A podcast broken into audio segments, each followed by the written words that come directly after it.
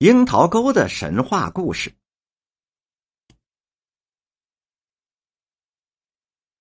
香山北路有个樱桃沟，从前这里长满了樱桃树，结出的樱桃是又大又红，而且都是成双成对儿的，所以人们都叫它对儿樱桃。关于对儿樱桃啊，这里啊还流传着一个古老而动人的传说故事。相传每年的三月初三。瑶池王母都要举办蟠桃盛会，庆祝自己的寿诞。有一年二月二十五这天，瑶池内正准备大办蟠桃会，不巧啊，这王母突然是重病不起，这下可就急坏了主办蟠桃会的太白金星了。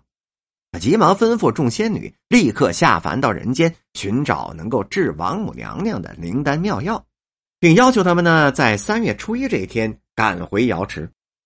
众仙女们听完他的吩咐，一个个是结伴离开了瑶池，唯有看守蟠桃园的仙女紫娟姑娘最后一个独自离去。三月初一的早上，众仙女纷纷的就回到了瑶池。太白金星一点人数，哎，发现看守蟠桃园的紫娟姑娘没回来，于是马上就禀报了王母。王母娘娘一听是拍案大怒。要太白金星立刻把紫娟抓回来。原来紫娟姑娘已经看守了五年的蟠桃园，从来没有离开过那里一步。她早就听姐妹们说过，人间是有山有水，有花有草，风景胜过天宫，心中是十分的向往啊。这次听说叫她下凡到人间，她心里是格外的高兴。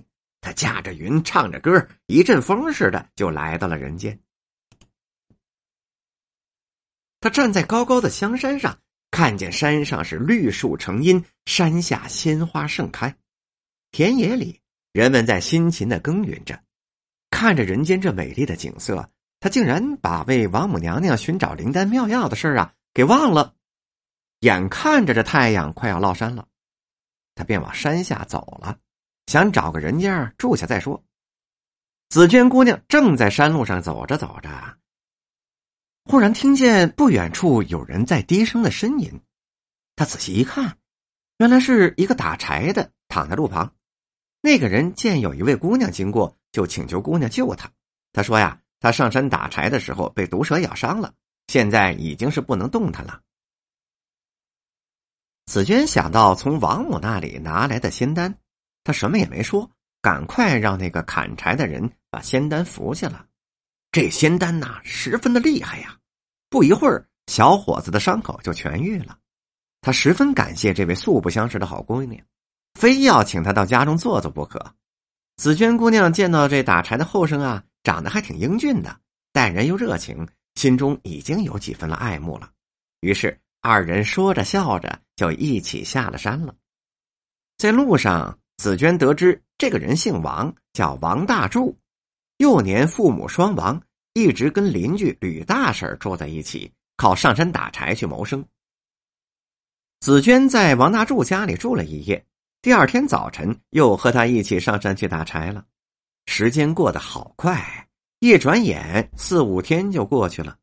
这天早上，紫娟忽然想起了是给王母寻找灵丹妙药的事儿了。一算日子，已经是三月初二了。他想回到瑶池，又不忍心离开大柱。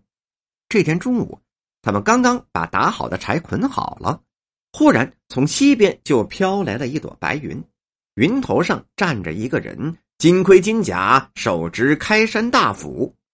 紫娟姑娘一看，这是太白金星啊！她心里一惊，拉起大柱就跑。两个人跑了好远，见前面有一个山洞，就钻了进去。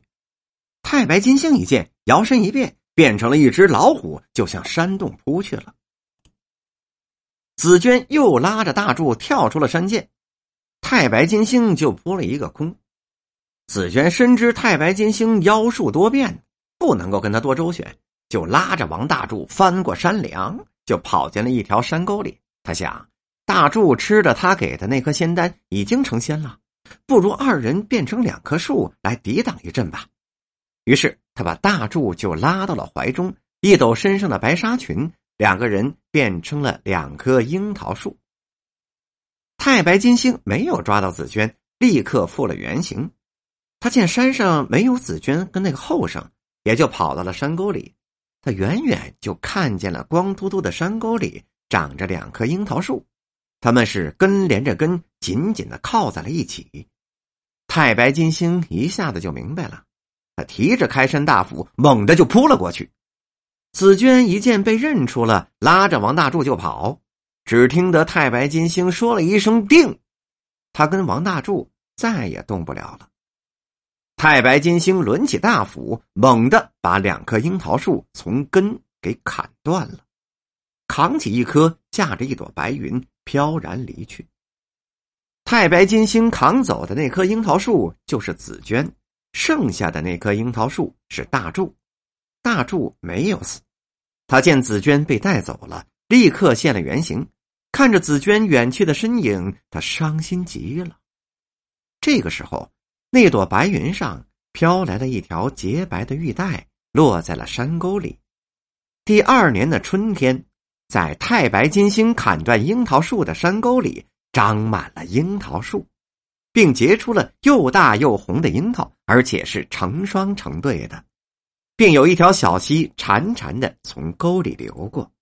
人们都说。这成双成对的樱桃，就是紫鹃和大柱心心相连的化身，而那条小溪就是紫鹃头下的玉带。从此，人们就把这条山沟叫做樱桃沟。